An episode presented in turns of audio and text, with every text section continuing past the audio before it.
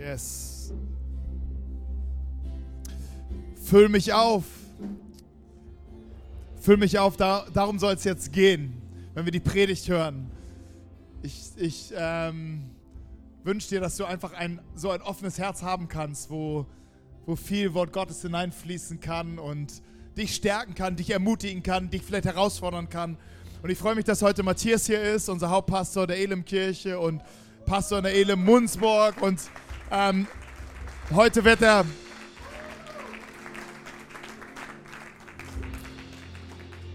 Und ich freue mich ganz besonders über den Titel Unverschämt beten. Das ist was für uns. Ja, du sagst es. Unverschämt beten. Das ist unser Thema. Warst du nicht vorhin schon da? Okay. Nee, okay. Ich dachte, es kommen immer neue Leute. Ist das, seid ihr alle schon zum zweiten Mal hier? Nö. Nur manche, nur manche. Ja. Unverschämt beten. Jesus sagt in Lukas 11 folgendes. Stellt euch vor, einer von euch hat einen Freund. Mitten in der Nacht geht er zu ihm, klopft an die Tür und bittet ihn, leih mir doch bitte drei Brote. Ich habe unerwartet Besuch bekommen und nichts im Haus, was ich ihm anbieten könnte. Würde der Freund dann von drinnen antworten, stör mich nicht, ich habe die Tür schon abgeschlossen und mich schlafen gelegt. Außerdem könnten die Kinder in meinem Bett aufwachen. Ich kann jetzt nicht aufstehen und dir etwas geben. Mitternacht. Du liegst, du schläfst, du hast Ruhe. Es klopft an der Tür. Erst Moment denkst du, naja, vielleicht ein Bekloppter, Betrunkener, machst gar nichts. Aber es geht weiter. Es nervt. Der muss doch irgendwann mal aufhören. Er pocht und pocht und pocht und du hast eigentlich keine Lust aufzustehen. Aber irgendwann, weil du ja so nicht mehr schlafen kannst, musst du nun raus. Ja? Und in der damaligen Zeit, die Leute hatten ja meistens recht kleine Einzimmerhäuser mit einer großen Schlaffläche. Da muss man sich dann irgendwie rausschälen. Kein Lichtschalter, den man eben anklicksen konnte. Man musste also irgendwie ein Öllämpchen anmachen und dann irgendwie über die Leute rüber. Die werden dann vielleicht wach und dann irgendwie zur Tür und da steht dann so ein Typ und sagt, gib mir drei Brote. Und Brote, ja, wo habe ich jetzt Brote? Also damals hatte man ja nicht äh, tagelang haltbares Brot im Haus oder im Kühlschrank, sondern die Leute haben in der Regel jeden Tag gebacken und man musste in der Regel immer den Mühlstein bewegen, Mehl und immer alles frisch machen. Es hätte also passieren können, dass er gar kein Brot hatte, dass er also erstmal aufstehen musste und dann äh, Mehl mahlen, dann müsste die Frau natürlich auch raus, das konnten Männer nicht.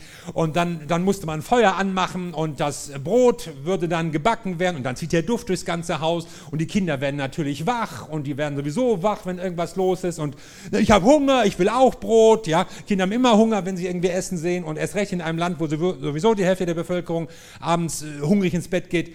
Was für ein Theater. Und darauf hast du null Bock. Du würdest am liebsten liegen bleiben, egal ob es dein bester Freund ist. Und das vermutet auch Jesus. Selbst wenn er schon nicht aufstehen und dem Mann etwas geben will, weil er sein Freund ist. Da hört die Freundschaft auf. Beim nächtlichen Pochen und beim Brotbacken. So wird er schließlich doch aus seinem Bett steigen und ihm alles Nötige geben, weil der andere so unverschämt ist und ihm einfach keine Ruhe lässt. Also der war so unverschämt und hartnäckig. Da gehört ja schon was zu. Also mir geht es so, wenn ich Leute anrufe, ja, vielleicht zu irgendeiner schwierigen Zeit und die gehen nach fünf, sechs Mal nicht ran, dann, dann hoffe ich eigentlich, sie gehen gar nicht mehr ran. Aber wenn jemand nach 20 Mal klingeln rangeht, dann, dann weißt du schon, oh, das, das, das war's nicht. Der ist bestimmt nicht guter Dinge, ja. Also so war es hier. Und Jesus spricht in diesem Zusammenhang vom Gebet. Die Jünger hatten nämlich beobachtet, Jesus betet immer. Morgens ist er weg und abends manchmal auch. Ja, der betet schon wieder. Aha. Und das hatten sie dann irgendwie beobachtet und dachten, Jesus, bring uns mal bei, wie du betest. So wie du betest, wollen wir auch beten. Und dann sagt Jesus, okay. Und er bringt ihnen erstmal das Vaterunser bei. Aber dann geht es weiter mit dieser Geschichte, die noch etwas über Beten deutlich macht. Und daher diese Überschrift, unverschämt beten. Wie sollen wir beten, fragen wir Jesus. Und Jesus sagt, unverschämt beten. Und unverschämt ist ja eigentlich kein, kein positives Wort. Das ist ja eigentlich ein negatives Wort. Das ist kein Kompliment. Wenn jemand zu dir sagt, du bist aber unverschämt, oh danke, nett. Nein, das, das will man nicht hören. Wir wollen höflich sein und so. Also warum ein negatives Wort für eine positive Sache? Das zwingt uns doch, das erstmal so ein bisschen abzugrenzen. Was ist unverschämt beten nicht? Es ist kein respektloses Beten. Unhöflich, pöbelhaft, frech. Man vergisst, mit wem man zu tun hat. Ey, mach mal, lass mal rüberwachsen. Hast du nicht schon längst? Das ist es eben nicht. Es ist auch kein egoistisches Beten. Gierig, eigennützig, unersättlich. Ich will auch. Die hat ja. Bei dem habe ich gesehen. Man sollte. Herr, das brauche ich. Das will ich. Mach mal. Ist es auch nicht. Es ist auch kein liebloses Beten. Irgendwie gehässig, gemein, niederträchtig, so ein Schadensgebet gegen andere. Oh Herr, du weißt, was die Nicole, Nicole gemacht hat und, und der Kevin und überhaupt. Also kann man ja auch mal so denken. Aber das ist nicht damit gemeint. Sondern Jesus hat ja vorher vom Vater unser gesprochen und im Vater unser, da geht es ja auch um den Lobpreis Gottes. Geheiligt werde dein Name, dein Reich komme, dein Wille geschehe. Da geht es um Gott und darum, dass Gott groß gemacht wird. Und später geht es auch um Beziehung. Vergib uns unsere Schuld, wie auch wir vergeben. Also das ist so der Rahmen, den Jesus setzt. Es geht im Gebet um die Ehre Gottes und es geht im Gebet auch darum, wie wir mit dem anderen umgehen. Beziehung zu Gott und Beziehung zum Nächsten. Und wenn diese Voraussetzungen stimmen, dann sollst du unverschämt beten mit deinen Anliegen und nichts zurückhalten. Das Wort, das hier verwendet ist, das meint eben eine, eine Unverschämtheit, eine Aufdringlichkeit, eine Dreistigkeit, ein Draufbestehen, insistieren, nicht locker lassen. Und das ist auch so der erste Punkt, was unverschämt beten ist, dranbleiben. Dranbleiben. Und jetzt frage ich dich, welches deiner Gebetsanliegen hast du aufgegeben? Betest nicht mehr dafür. Du hast lange dafür gebetet, lange genug und es ist nicht passiert. Du hast zum Herrn gerufen, du hast vielleicht sogar gefastet, du hast es immer wieder getan, aber es ist nichts passiert und jetzt betest du nicht mehr. Und sowas gibt es. Solche Situationen, wo du einfach aufgibst und denkst, das lohnt sich einfach nicht mehr. Die Hauptfrage in unserem Gebetsleben ist ja gar nicht, ja, wie oft und wie laut und ob überhaupt beten, sondern wie lange soll ich für etwas beten, wenn es nicht sofort passiert? Denn die wenigsten Gebetsanliegen werden sofort erfüllt. Schnipp. Du betest nur einmal, zack, ist es da. Das ist im Märchen so, aber nicht im Gebet. Also stehen wir fast immer vor der Herausforderung, weiter zu beten. Aber wie lange? Wann hörst du auf? Wann, wann wird es hoffnungslos? Wann, wann verrennst du dich? Wann wirst du verbohrt und schräg? Und Jesus sagt, ihr sollt ausdauernd beten, anhaltend beten. Und das ist ihm ein so wichtiges Thema, dass er das mehrfach unterstreicht und betont. So zum Beispiel auch in Lukas 18 nochmal eine ähnliche Begebenheit. Wie wichtig es ist, steht dort, unermüdlich zu beten und dabei nicht aufzugeben, machte Jesus durch ein Gleichnis deutlich. In einer Stadt lebte ein Richter, dem Gott und die Menschen gleichgültig waren. In derselben Stadt lebte auch eine Witwe. Und so eine Witwe, ja, das waren damals Leute, die eigentlich keine Fürsprecher hatten, mehr oder weniger rechtlos waren, kein Mann, kein erwachsener Sohn. Also immer wenn Jesus so von Witwen oder Waisen spricht, dann will er deutlich machen, das sind Leute, die einfach gesellschaftlich hilflos sind, um die sich keiner kümmert, die mehr als alle anderen darauf angewiesen sind, dass man sie fair und gerecht behandelt. Und jetzt das. Die bestürmte ihn Tag für Tag mit ihrer Not, verhilf mir doch endlich zu meinem Recht. Lange Zeit stieß sie bei ihm auf taube Ohren, aber schließlich sagte er sich, mir sind zwar Gott und die Menschen gleichgültig, Aber diese Frau lässt mir einfach keine Ruhe. Ich muss ihr zu ihrem Recht verhelfen, sonst wird sie am Ende noch handgreiflich. Also ich weiß nicht, was für einen Auftritt diese Dame hatte, aber irgendwann wurde das dem Richter unangenehm. Er wusste zwar auch so, gewalttätige Übergriffe gegen Justizvollzugsorgane sind natürlich extra strafbar, aber das wollte er nicht riskieren. Und es geht um ihr Recht. Also er hätte es ja eigentlich schon längst geben müssen, aber das hat ihn nicht beeindruckt. Aber dass ihm die Frau, was weiß ich, mit ihren Krallen ins Gesicht fährt, das ließ ihn dann doch am Ende sagen, na gut, du sollst es bekommen. Und Jesus, der Herr, erklärt dazu, ihr habt gehört, was dieser ungerechte Richter gesagt hat. Wenn schon er so handelt, wie viel mehr wird Gott seinen Auserwählten zum Recht verhelfen, die ihn Tag und Nacht darum bitten? Und damit zeigt Jesus, es lohnt sich, im Gebet dran zu bleiben. Man muss manchmal hartnäckig bitten. Gott wird es nicht immer sofort tun. Es geht um Ausdauer. Nun ist es bei dem Gleichnis ganz wichtig, dass man schaut, was ist der Vergleichspunkt. Ein Gleichnis hat immer einen Vergleichspunkt. Und dieses Gleichnis sagt nichts über den Charakter Gottes aus. Ja, habe ich schon immer gedacht, sagst du. Der hat gar keinen Bock. Der ist unmotiviert. Man muss ihn lange bequengeln und dann macht das doch nicht. Man weiß nie, ob er uns wohlgesonnen ist. Nein, das ist nicht die Aussage dieser Geschichte. Sondern Jesus sagt ja eindeutig in der Einleitung, wie wichtig es ist, unermüdlich zu beten und dabei nicht aufzugeben. Das ist der Punkt. Darum geht es in diesem Gleichnis. Und Jesus ermuntert mit dieser Geschichte, die ja vom Kontrast lebt, ja, dieser ungerechte Richter, wenn der das schon macht, wie viel mehr euer Vater im Himmel. Er ist nicht motiviert. Er hat Angst vor der Frau, dass sie ausflippt. Aber Gott, wie viel mehr? wird er euch geben, wird er euch segnen, wird er Gutes tun. Und was hilft uns, so ausdauernd und nachhaltig zu beten? Es hilft uns zu wissen, was Gottes Wille ist. Es hilft uns, seine Verheißung zu kennen. Es hilft uns, in der Bibel beheimatet zu sein. Man muss wissen, was Gott sagt.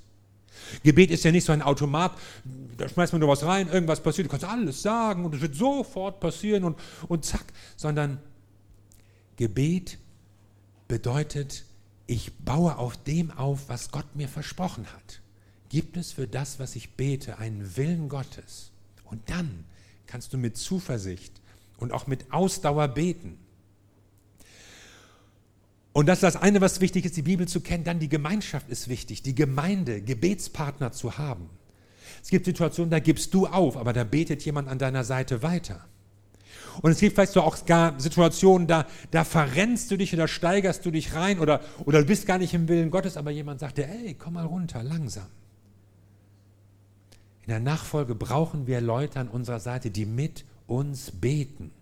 Bete nicht alleine mit deinen großen Nöten. Gib auch nicht alleine auf, weil es anscheinend nicht klappt, sondern hab Leute an deiner Seite, mit denen du betest und mit denen du neue Zuversicht schöpfen kannst. Also unverschämt beten ist erstmal dranbleiben. Dann unverschämt beten ist auch von Herzen beten von Herzen. Es kommt nicht auf irgendwelche Formvorschriften an.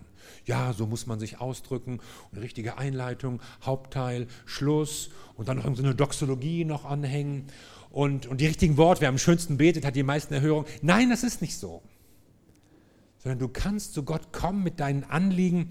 Ich will mal sagen, wie dir der Schnabel gewachsen ist. Gott legt deine Worte nicht auf die Waagschale. Natürlich sollst du respektvoll zu Gott kommen, aber du kannst ihm sagen, was auch dein Frust ist, manchmal auch dein Ärger. Auch im Vater unser geht es ja nicht nur um ein Ritual, bestimmte Worte, die wir einfach nur nachsprechen, wenn wir die richtig runtergeleitet haben, dann wirken die schon, sondern das soll ja ein Leitfaden sein. Das soll uns ja deutlich machen, wie, wie wir Gemeinschaft mit Gott haben und wie wir die Anliegen, die uns bewegen, vor Gott bringen dürfen. Und du kannst aus tiefstem Herzen und aus tiefster Überzeugung auch deine Enttäuschung, deinen Frust, manchmal sogar deinen Ärger gegen Gott rauslassen. Lies mal, was in den Psalmen steht. Das sind ja weitgehend Gebete, die dort stehen. Und was da die Leute manchmal vom Stapel lassen, ja, das ist gar nicht mehr jugendfrei. Dass du die Kinder bitte, die Kinder meiner Feinde am Felsen zerschmetterst. Ja, balte das mal aus. Petra wird schon schlecht hier, wenn ich das nur vorlese. Das kann man doch nicht beten. Herr Jesus, das steht in der Bibel. Hat das keiner nochmal Korrektur gelesen? Also, das, das, also wenn ich das gelesen hätte, das, das hätte ich gestrichen. Aber es steht drin. Weil die Leute in ihrer Verzweiflung, ich meine, das ist ja keine direkte Sache, die Gott jetzt so umsetzt und ausführt, wie der irgendjemand das bittet. Das ist ja ein Ausdruck einer großen Verzweiflung. Da geht ja was vor im Leben dieses Menschen, dass er so einen Gedanken ins Gebet bringt. Also wir wissen nicht, was es ist, aber wir merken daran, du kannst mit deinem Schmerz, mit deinem Frust, mit deiner Enttäuschung, mit, deiner mit deinem Ärger, deinem Gram, Groll und Grimm, du kannst mit allem zu Gott kommen. Wohin denn sonst? Da bist du doch genau richtig. Es ist gerade gut, dass du solche Vorschläge nicht deinem Freund oder deiner Freundin oder irgendeinem anderen machst, sondern dass du gerade zu Gott kommst. Gott, so geht's mir, so fühle ich mich, so soll es am liebsten passieren. Und Gott sagt, ja, okay, ich kümmere mich drum. Und diese Verzweiflung, du darfst sie zu Gott bringen. Er ist genau die richtige Adresse. Du brauchst bei Gott keine lackierten Gebete abzuliefern, nur schöne Sachen so tun, als, als wärst du schon so ein guter oder eine tolle. Der weiß sowieso, was bei dir nicht läuft. Und deshalb ist es gut, wenn du dein, deine Emotionen bei Gott, Gott ablädst und nicht bei anderen Leuten oder vielleicht noch Menschen, die es überhaupt nicht tragen können und die daran fast zugrunde gehen. Von Herzen beten. Manchmal auch in dem Frust und in der Enttäuschung. Und dann drittens, unverschämt beten heißt einfordern. Gott hat ja seine Versprechen gegeben und die kannst du jetzt vor Gott bringen und ihn daran erinnern. Nun steht dieses Wort einfordern nicht ohne Grund in Anführungsstrichen. Das ist ja so ein bisschen heikel, bei Gott irgendwas zu fordern. Wir haben nämlich bei Gott überhaupt nichts zu fordern. Wir können ja nicht ankommen und darauf bestehen und irgendwelche Sachen einklagen und dann muss er, ob er will oder nicht. Gott muss gar nichts. Und wir können ihn auch nicht unter Druck setzen. Und selbst wenn wir mit irgendwelchen Verheißungen oder Bibelstellen ankommen und darauf herumpochen, dann sind das ja alles nur Dinge, die Gott uns zugesagt hat. Das ist ja nicht unser Recht, das in der Bibel steht. Das ist Gottes Gnade, die in der Bibel steht. Und wenn ich da lese, das und das ist mir verheißen und dieser und jener Segen ist für mich da, dann, weil Gott das in seiner Liebe vorbereitet hat, nicht weil es mir zusteht. So in unserem Rechtssystem gibt es Dinge, die stehen dir zu. Darauf kannst du bestehen. Darauf kannst du sogar gegenüber staatlichen Organen bestehen. Also wenn du meinetwegen Kindergeld bekommst, du hast Kinder, ja, Ulf hat drei Kinder und da, da kann jetzt nicht der Beamte sagen, nee, der Bastian, nee, wie der schon aussieht und der verdient bestimmt genug und diese Frau mag ich sowieso nicht, der kriegt das nicht. Nee, nee, der kann, also Ulf kann sagen, es gibt ein Gesetz, und da steht was über Kindergeld und das bekomme ich. Punkt. Da kann der Beamte sich auf den Kopf stellen. Aber bei Gott geht das nicht so. Gott hat aber selbst aus Gnade, weil er selbst motiviert ist in seiner Liebe, hat er verheißen, das und das will ich euch geben. Wir bringen nicht unser Recht vor Gott zur Sprache, sondern wir knüpfen bei seiner Gnade an in der er uns Dinge versprochen hat. Gott will eingreifen, Gott will handeln. Und die große Frage ist, warum macht er das nicht sofort? Herr, wenn du Gutes tun willst, wenn du segnen willst, wer hindert dich? Mach's doch. Warum muss ich erst lange darum bitten? Du sagst einerseits, das will ich tun, aber da müssen wir erst lange beten, damit du es irgendwann tust. Warum nicht gleich so? Ja, diese Frage stelle ich mir manchmal. Und wenn ich darüber nachdenke, werde ich daran erinnert, dass es im Gebet ja nicht nur um das Abrufen irgendwelcher Wünsche geht, sondern um eine Beziehung zu Gott. Gott will ja mit uns Kontakt haben. Er, er liebt uns ja und Liebe wünscht sich die Erwiderung und Liebe ist Beziehung. Das heißt, durch das Beten entsteht ja Gemeinschaft und Beziehung, dadurch investiere ich ja etwas. Es ist ja ein Unterschied, ob ich sofort alles kriege und sich alles in meinem Leben erfüllt, dann muss ich gar nicht weiter über Gott nachdenken. Oder ob es eine Zeit braucht im Gebet, in der steigenden und wachsenden Beziehung zu Gott, bis Gott antwortet und ich dadurch auch anders nochmal verstehe, wie führt Gott mich, wie handelt Gott, warum entscheidet er so. Und ich merke, auch wenn ich nicht immer zufrieden bin, also mir geht es manchmal nicht schnell genug, aber ich merke, dass Gott diese Gemeinschaft wichtig ist. Dass er nicht wie ein Automat, also meinetwegen eine Colaflasche im Automat, schmeißt zwei Euro rein, da kommt was raus. Es ist eher so, so wie die Dame am Kiosk, mit der man erstmal ein Schwätzchen hält und dann so über den Tresen, was alles so los ist und was sie in der Straße getan hat und am Ende kriegt man noch seine Cola. Also es geht um mehr als nur, dass du irgendwas kriegst im Beten. Es geht letztlich darum, dass deine Gemeinschaft mit Gott wächst. Und daran erinnert uns das Beten, oh, an dieses Vertrauen, an eine Vergewisserung, wir sind nicht alleine, wir können es nicht alleine schaffen, aber da ist einer, der uns sieht, einer, der auch schon längst motiviert ist, uns zu segnen, uns zu helfen und zu unterstützen. Er hat das versprochen. Und deshalb kann Jesus so, so markige Sätze sagen wie, klopft an und euch wird aufgetan, bittet und es wird euch gegeben. Und er macht damit deutlich, da ist ein Gott, der will euch segnen. Und der Abschnitt endet mit dem Vers, wenn nun ihr, die ihr böse seid, euren Kindern gute Gaben zu geben wisst, wie viel mehr wird der Vater, der vom Himmel ist, den Heiligen Geist denen geben, die ihn bitten. Ich? Böse? Ich bin doch gut. Zu meinen Kindern bin ich immer gut. Ich wünsche ihnen nur das Beste. Wieder mal ein Gleichnis, das vom Kontrast lebt. Im Gegensatz zu Gott bist du nicht gut. Aber du mit deiner ganzen menschlichen und manchmal gemeinen und manchmal gehässigen und manchmal egoistischen Art, du wünschst deinen Kindern nur das Beste. Und wenn du schon nur das Beste möchtest, wie viel mehr Gott? Der gute Gott. Er ist erst recht motiviert, das zu geben, vom Himmel her, zu segnen mit seinem Heiligen Geist, was er versprochen hat. Und er wird uns alles geben, was wir brauchen. In der Gleichnisgeschichte heißt es, der Freund gab ihm am Ende nicht nur die drei Brote, er gab ihm, was er brauchte. Gott wird dir geben, was du brauchst. Nicht alles, was du willst. Wir verwechseln heute manchmal Bedürfnisse mit Wünschen. Das ist was anderes. Aber was du brauchst, das will Gott dir geben. Und deshalb will ich euch ermutigen, unverschämt zu beten, dran zu bleiben bei deinen Anliegen, von Herzen zu beten und auf der Basis von Verheißungen, von Zusagen zu beten, die Gott gegeben hat. Und wir wissen nicht immer, warum es manchmal schneller geht und manchmal länger dauert. Vielleicht manchmal auch gar nicht. Kann ja auch sein, dass du etwas betest, was nicht im Willen Gottes ist. Mir hilft es immer, mir da so eine Ampel vorzustellen. Ja? Also eine Ampel hat ja drei Farben. Meine Lieblingsfarbe ist grün, aber es ist auch die seltenste Farbe, habe ich den Eindruck. Und manchmal zeigt die Ampel rot und rot heißt Stopp. Und wenn Gott Stopp sagt, dann heißt es nicht nur, will ich nicht, kriegst du nicht, sondern dann heißt das, ich habe was Besseres für dich. Gott weiß, was gut ist. Und wenn er sagt Nein, dann sagt er, es gibt einen besseren Weg für dich. Und manchmal leuchtet das Licht gelb und erinnert uns daran, warte. Es ist noch nicht so weit. Bleib im Gebet dran. Gott hat dich nicht vergessen. Gott hat gehört. Aber warte noch eine Zeit.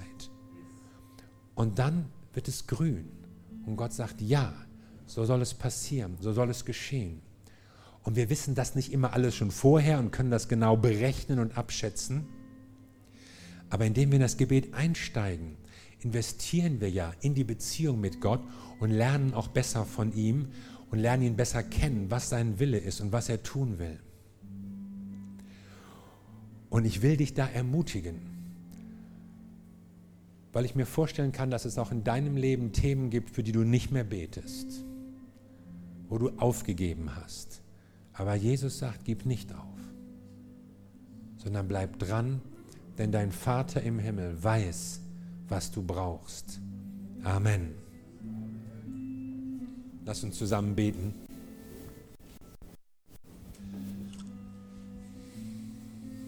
Wir danken dir, Jesus Christus. Wir danken dir, dass du uns gezeigt hast, wie wir beten können. Du hast uns den Vater bekannt gemacht, den Vater im Himmel. Du hast viel gebetet. Du hast uns gezeigt, wie man betet. Du hattest es nötig zu beten, du als Sohn Gottes, und wir wollen davon lernen. Und lehre uns zu beten in deinem Willen und in deiner Art und Weise. Und ich möchte jetzt besonders beten für die Leute, die irgendwo aufgegeben haben, die nicht mehr mit deinem Eingreifen rechnen in bestimmten Lebenssituationen. Und ich bitte dich, Herr, dass du neuen Mut schenkst, neue Zuversicht, Glaube, Glaube. Glaube ist mehr als nur vermuten und einschätzen und für realistisch halten. Glaube ist, Gott zu vertrauen, dass etwas passiert, dass Gott etwas kann, was unsere Möglichkeiten übersteigt. Und ich möchte gerne, dass wir uns eine kurze Zeit der Stille des persönlichen Gebetes nehmen. Und